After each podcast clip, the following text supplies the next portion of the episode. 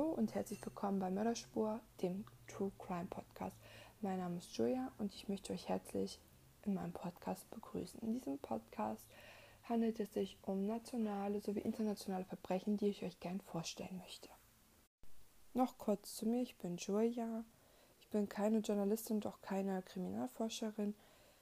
Ich liebe True Crime. Ich höre in meiner Freizeit gerne True Crime Podcast und lese auch ähm, True Crime Zeitschriften und möchte diesen Podcast gerne als Hobby betrachten, um anderen Leuten, ähm, die genauso äh, True Crime mögen, einfach noch eine andere Alternative zu bieten. In diesem Fall geht es um die Görde-Morde. Wir schreiben das Jahr 1989. Görde ist ein großes Waldgebiet im Landkreis Lüchow-Dannenberg in Niedersachsen. Am 21. Mai 1989 entschied sich das Ehepaar Ursula und Peter R. aus Samok-Bergedorf im Waldgebiet Görde ein Picknick zu machen.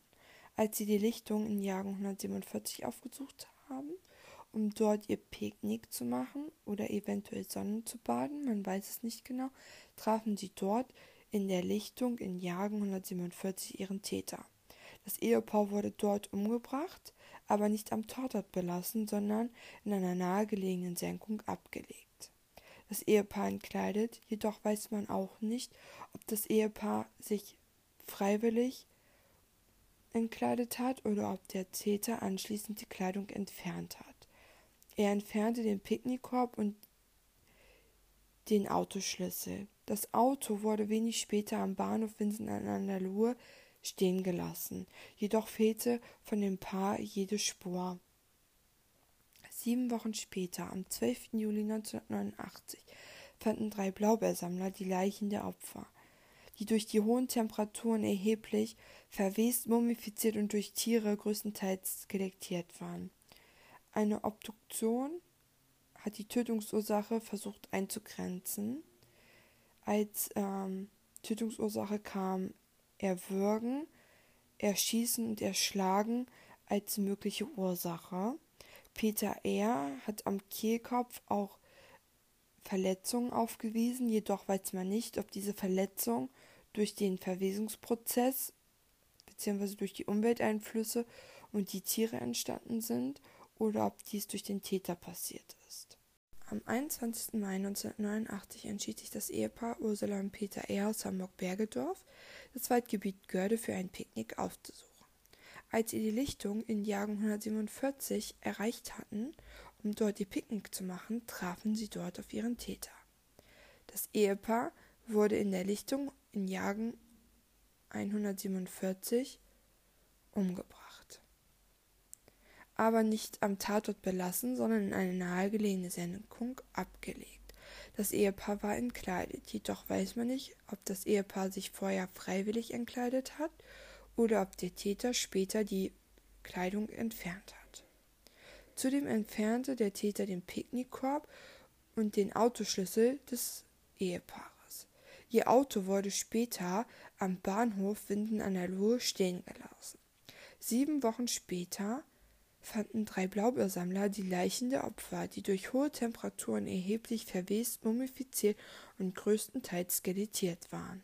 Eine genaue Todesursache konnte leider nicht bekannt gegeben werden, da die beiden Körper durch die Umwelteinflüsse so stark beschädigt worden waren, dass man aber einen Suizid und einen Unfall als Todesursache ausgeschlossen hat. Erwürgen, Erschießen und Erschlagen wurden als Tötungsursachen in Betracht gezogen. Jedoch kann man das nicht zu 100 Prozent beweisen. Der Ehemann P Peter R. hatte Verletzungen am Kehlkopf, die natürlich für das Erwürgen sprechen könnten. Jedoch weiß man nicht, ob diese Verletzungen vom Täter oder vom Verwesungsprozess entstanden sind.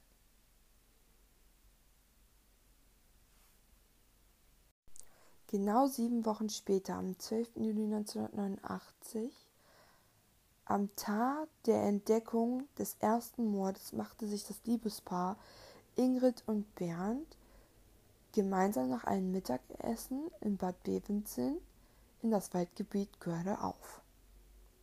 Die beiden haben sich während einer Kur kennengelernt und die jeweiligen Ehepartner der beiden wussten nichts von dieser Liebesbeziehung.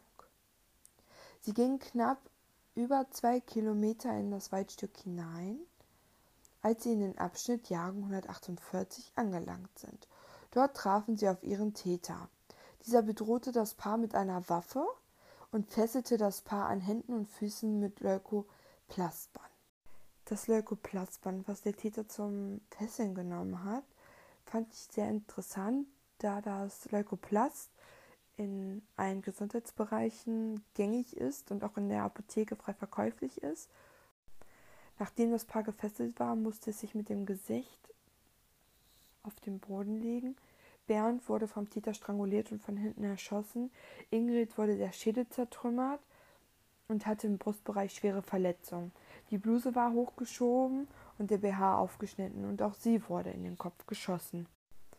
Auch dieses Mal entfernte der Täter Sachen vom Tatort, und zwar eine Polaroid-Kamera und auch den Autoschlüssel. Die Ermittlungen ergaben, dass der Täter noch eine Woche mit dem Auto herumgefahren ist, bevor es an der Kurklinik Bad Bevensen abgestellt hatte. Genau zwei Wochen später, am 27. Juli 1989, wurde das Liebespaar auch nur gefunden, da die Polizei Görde eine großflächige Spurensuche veranlasst hatte. Der Todeszeitpunkt konnte sicher auf den 12. Juli 1989 festgelegt werden, da der ähm, Tatort nur 800 Meter vom ersten Tatort entfernt war. Also man muss sich vorstellen, am 12. Juli 1989 wurde der erste Mord gefunden. Die Polizei hat dort alle Spuren gesichert und 800 Meter weiter hat der Täter das zweite Liebespaar ermordet. Man muss jedoch sagen, dass der zweite Tatort auch wieder in einer Senkung lag und spätere Tests haben ergeben, dass Schüsse trotz dieser kurzen Distanz, ich meine, es sind nur 800 Meter, nicht zu hören waren. Zudem geht man auch aus, dass es keine klassischen Raubmorde waren, da der Täter zu wenig dafür mitgehen lassen hat. 28 Jahre später, im Dezember 2017, gab die Polizei in Niedersachsen bekannt, dass sie den ehemaligen Friedhofsgärtner Kurt Werner Wiechmann für dringend tatverdächtig hält. Und zwar stimmt die DNA aus einem der entwendeten Autos der Opfer mit seiner DNA überein. Die Polizei geht davon aus, dass Kurt einen Komplizen gehabt haben muss. Man weiß, dass Kurt das Waldgebiet Görle mit seinem eigenen Kraftfahrzeug erreicht hat. Kurt Werner Wiechmann hatte die Autos der Opfer entwendet. Jedoch wurde durch Untersuchungen festgestellt, dass kein Auto in der Nähe im Waldgebiet Görde stehen gelassen wurde. Es gibt jedoch keine weiteren Informationen zu einem Komplizen. 1993, zehn Tage nach der Verhaftung wegen dem Mord an Birgit M., begann Kurt Werner Wiechmann einen Suizid. Als Tipp möchte ich euch gerne noch die NDR-Dokumentation Eiskalte Spur, die Gördemorde und die verschwundene Frau empfehlen. Die geht ca. 90 Minuten und ähm, geht auch nochmal auf den Fall Birgit M. ein, deswegen wie ich man auch verhaftet wurde.